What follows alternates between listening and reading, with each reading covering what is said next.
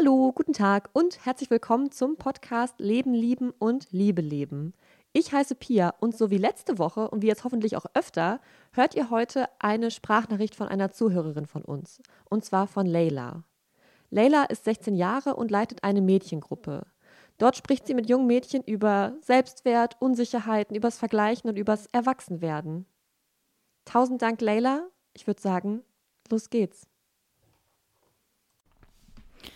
Ich habe keine Ahnung, wie ich diesen Podcast beginnen soll. Vor allem aus dem Grund, dass ich denke, es gibt so viele, die es einfach viel besser könnten als ich. Die könnten sich hier hinsetzen und einfach losreden. Es gibt viele, die schlimmere Sachen erlebt haben als ich oder einfach mehr Erfahrung haben. Und dann merke ich, dass das eins der vielen Probleme ist, über die ich heute reden will. Denn ja, es gibt viele, die das heute hier besser machen könnten. Aber ich kann es eben auch. Unser Anspruch ist oft so, es nicht einfach nur gut zu machen, sondern besser als andere.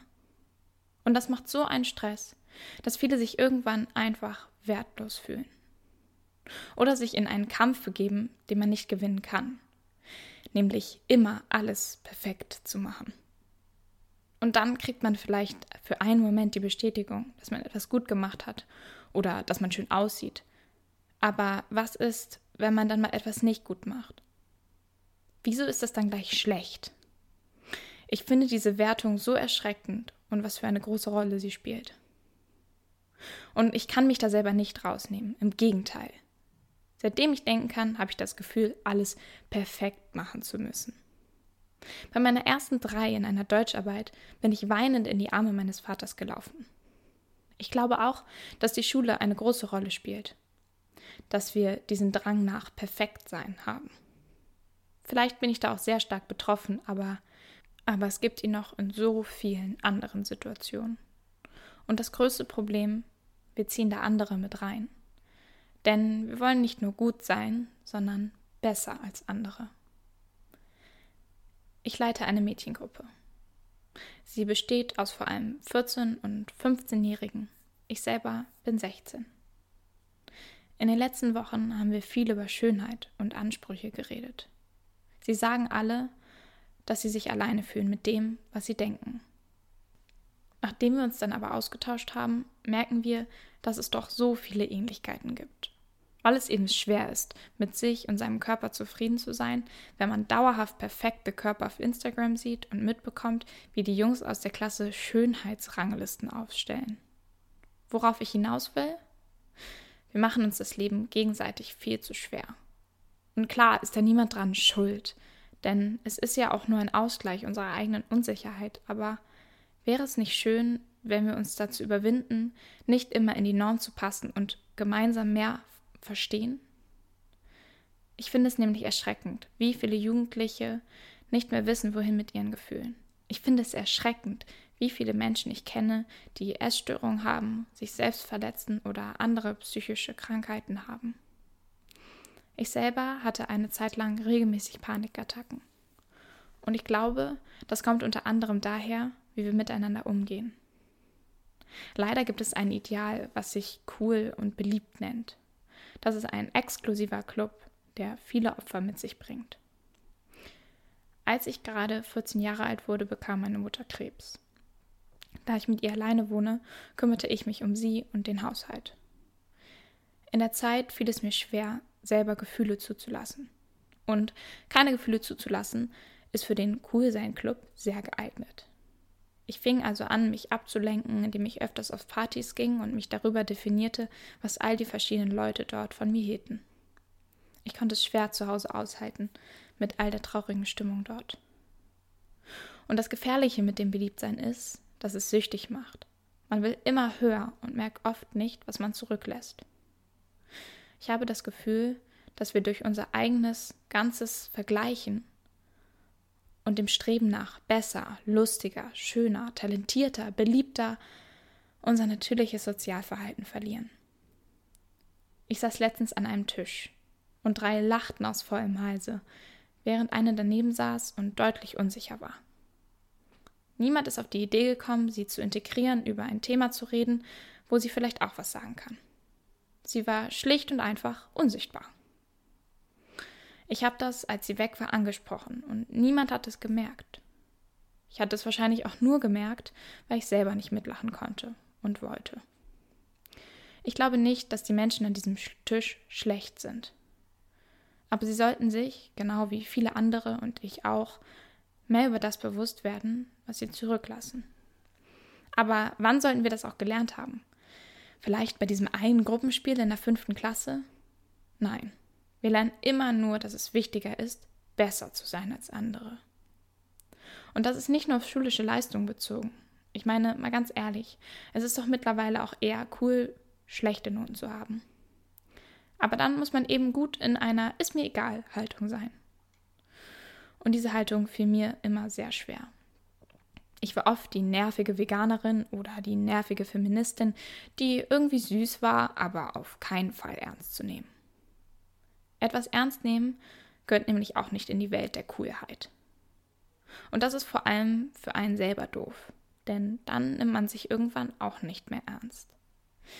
Ich zum Beispiel habe totale Probleme damit, auf meine Gefühle zu hören.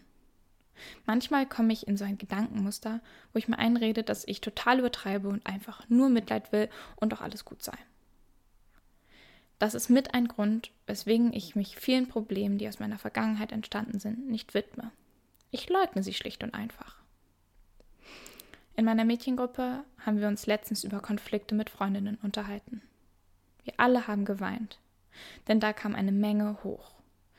Meistens ging es darum, dass wir uns alleine und nicht gesehen gefühlt haben. Wieso fühlen wir uns so oft alleine? Es liegt daran, dass wir unsere wirklichen Bedürfnisse und damit auch unsere Schwächen selten preisgeben. Wir setzen uns eine lächelnde Maske auf, weil es alle tun. Und dadurch vergessen wir, füreinander da zu sein. Weil wir uns nur darum kümmern, dass unsere Maske richtig sitzt. Aber diese Maske ist gemein. Es sind meistens einfach nur Blicke, weswegen sich Einzelne Wochen schlecht fühlen. Wir haben ein komisches Gefühl von Gruppen in unseren Köpfen. Es sagt uns, dass wir uns einen Platz in ihnen verdienen müssen. Und den verdienen wir uns manchmal eben dadurch, ihn anderen wegzunehmen. Und das ist unfair. Und ich glaube, dass uns das oft dauerhaft in Stress versetzt. Aber das ist das Prinzip der Konkurrenz.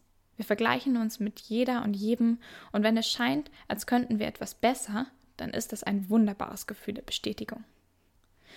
Aber leider sehen wir in den anderen Personen auch auf das, was wir nicht können. Und dann kommt entweder Neid oder Abwertung. Beides führt zu nichts. Und ich bin eine wirkliche Königin im Vergleichen. Ich hasse das Gefühl, wenn jemand besser ist als ich. Es gibt jedoch einfach manche Personen, die mir so perfekt erscheinen, dass ich mich in ihrer Gegenwart klein und dumm fühle. Ich erstarre förmlich.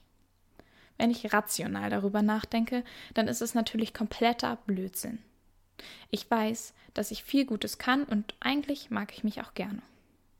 Aber es geht hier nicht um rationales Denken. Es ist ein Instinkt, der uns so fühlen lässt. Denn Bedrohung löst Stress aus. Und klar könnte man jetzt sagen, dass wir somit machtlos sind. Aber das glaube ich nicht. Wir können lernen, andere leuchten zu lassen. Ich sage das so immer, weil ich es mir so vorstelle. Denn wenn jemand etwas von Herzen meint und macht, dann leuchtet sie. Und das ist was Schönes und kann andere bereichern. Aber auch müssen wir uns selber leuchten lassen, eben weil wir daraus Kraft schöpfen. Und das merke ich immer mehr. Denn wenn ich nach einer Party nach Hause komme, wo es nur darum ging, wer am betrunkensten ist und der die witzigsten Sachen gemacht hat und wer mit wem was hatte, dann fühle ich zwar, wenn es gut läuft, eine Art von Bestätigung. Aber es ist nicht zu vergleichen mit dem Gefühl, was ich fühle, wenn ich zum Beispiel nach meiner Mädchengruppe nach Hause komme. Denn da fühle ich mich stark, groß und vor allem gesehen. Und aus dem Gefühl heraus kann ich dann für mich einstehen. Und klar dürfen wir immer noch auf Partys gehen und Spaß haben. Das ist wichtig. Und es tut gut, sich daran mal fallen lassen zu dürfen und Spaß zu haben. Und vor allem darf ich mich auch selber schön und toll finden. Aber eben vielleicht nicht im Vergleich zu anderen. Wir sollten uns weniger darüber definieren, was andere von uns verlangen. Denn das macht einen Stress, der dafür sorgt, dass wir nicht mehr aufeinander achten. Einander zu sehen und zu verstehen, ist, glaube ich, momentan ein unendlich wichtiger Skill, der vergessen wird, uns beizubringen. Ich habe einen Poetry Slam geschrieben, der vielleicht hilft, sich daran zu erinnern. Den lese ich jetzt einmal vor. Ich saß letztens mit meinen Freundinnen bei mir zu Hause und nachdem wir einen super emotionalen Beste Freundinnen-Film gesehen haben, waren wir alle in einer super emotionalen Stimmung und beschlossen uns unsere Geheimnisse anzuvertrauen. Wir setzten uns in einen Kreis und ich fand, es war der richtige Moment, mich vor meinen Freundinnen zu outen. Ich stand auf. Hallo, ich bin Leila und ich habe FOMO. Hallo Leila, sagten meine Freundinnen voller Mitgefühl und ich setzte mich wieder. Da mich manche noch etwas verwirrt anguckten, fügte ich schnell hinzu Fear of Missing Out. Das war meine tragische Diagnose. Es ist jetzt raus, dachte ich, endlich raus. Es verfolgt mich mein Leben lang schon. Es ist ein Drücken auf meinem Herzen. Ich habe Angst. Angst, etwas zu verpassen. Und ja, ich gehe durch alle Gassen. Ich suche dort in den Briefkästen nach Party-Einladungen und ich höre den Polizeifunk ab und laufe zu allen Ruhestörungen. Ich warte jeden Tag auf die SMS, in der steht, ich habe einen Flug nach Ibiza gewonnen. Ich stehe stundenlang vor der Europapassage, um vielleicht ein Foto mit einem berühmten YouTuber zu bekommen. Und ich gehe extra gebückt mit einem Stapel voller Bücher durch die Schule, denn falls mein Traumprinz mich anrennt, berühren sich unsere Hände, wenn wir zusammen meine Bücher aufsammeln. An meinem Fahrrad habe ich zwei Rückspiegel angebracht, weil ich wissen muss, was hinter mir passiert. Und ich lebe den Moment, doch der ist mir einfach viel zu kurz, denn während ich in meiner Klasse sitze, könnte die Schulschwänzerin Marianne ihren ersten Kuss mit dem Typen aus der elften Klasse haben. Und deshalb stelle ich mir so viele Fragen. Was könnten die anderen gerade sagen und wieso stehe ich hier und chille nicht mit meinen Freunden im Park, um auf meinem Fahrrad habe ich zwei Rückspiegel angebracht, weil ich wissen muss, was hinter mir passiert. Und ja, ich lebe den Moment, doch der ist mir einfach viel zu kurz. Denn während ich in meiner Klasse sitze, könnte die Schulschwänzerin Marianne ihren ersten Kuss mit dem Typen aus der elften Klasse haben. Und deshalb stelle ich mir so viele Fragen. Was könnten gerade die anderen sagen und wieso stehe ich hier und chille nicht mit meinen Freunden im Park, um auf coolen Insta-Stories dabei zu sein. Manchmal träume ich nachts, dass ich zwei Einladungen für einen Tag bekomme. Dann mache, wache ich schweißgebadet auf und erzähle meinen Followern von meinem schrecklichen Erlebnis. Sie haben FOMO, sagte mir ein Arzt eins, als ich statt zu meiner Knie-OP zu erscheinen im Zuschauerbereich des Footballspiels meiner Schule saß und Süßkartoffelpommes aß. Ich komme immer pünktlich zur Party, weil ich dabei sein muss, wenn der erste nackt auf den Tischen tanzt. Ich kriege Angst, wenn ich ein Meme sehe, das mit Kennst du das anfängt und ich es nicht kenne. Sätze wie war ein Insider lösen bei mir Störungen in der linken Herzklappe aus. Ich weiß nicht, was das ist, weil im Biounterricht Zettelchen geschrieben wurden und ich damit beschäftigt war, herauszufinden, was drauf stand. Und jetzt mal Klartext, Leute. Das Ganze ist mir egal, was andere von mir denken. Ich bin einfach, wie ich bin. Ist doch Schwachsinn. Nein, ich bin nicht die, die ich bin. Der einzige Grund, warum ich gerade den Mülleimer auf dem Kopf trage, ist, weil ich danach Lisa frage, ob sie das auf Snapchat postet. Und liebe Jungs, ihr könnt mir nicht erzählen, dass ihr, wenn ihr euch ein Toastbrot Liebe Jungs, ihr könnt mir nicht erzählen, dass ihr, wenn ihr euch zu Hause ein Brot toastet, ihr in die Küche lauft, als könntet ihr vor lauter Muskeln nicht mehr gehen, denn das tut ihr nur, wenn Mädels in der Nähe stehen. Aber klar, ich verstehe euren Gedankengang. Vielleicht ist darunter ja euer größter Fang. Wir wissen ja alle, wie sehr Mädels es lieben, wenn ihr uns hinterher pfeift. Aber kein Ding, unser aller Gehirnzellen sind ja doch noch nicht ganz ausgereift. Aber Manchmal frage ich mich dann schon nach dem Sinn, wenn ich mal wieder nur damit beschäftigt bin, dass meine Haut so aussieht wie Kylie Jenner's Skin. Ich grüble jetzt so vor mich hin.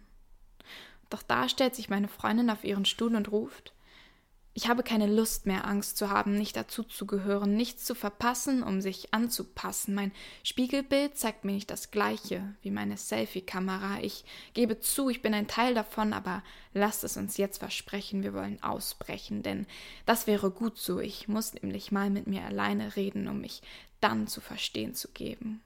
Und vielleicht wird die Angst weniger, wenn wir versprechen, zusammen in die See zu stechen, wenn wir zusammen nicht jeden Trend folgen, aber dafür unsere Freundschaft vergeuden, wenn wir einander wirklich zuhören und uns nicht nur auf unseren sozialen Aufstieg fokussieren. Es wachsen dann vielleicht nicht sofort unsere Gehirnzellen, aber sicher unser Herz. Dankeschön. Das war die Sprachnachricht von Leila Nochmal tausend, tausend, tausend Dank dafür, dass du uns das aufgenommen hast und auch dafür, dass du diese Mädchengruppe leitest. Ich glaube, das ist unfassbar wichtige Arbeit und davon kann es nicht genug geben. Wenn du uns auch in Form einer solchen Aufnahme etwas zukommen lassen möchtest, was wir hier veröffentlichen dürfen, oder mit uns ins Gespräch kommen, eine ganze Podcast-Folge aufnehmen willst, dann schreib uns eine E-Mail an pia.kraft-futter.de und schilder uns kurz, worüber du mit uns sprechen wollen würdest. Ich bin super gespannt. Danke euch fürs Zuhören und bis bald. Bye bye.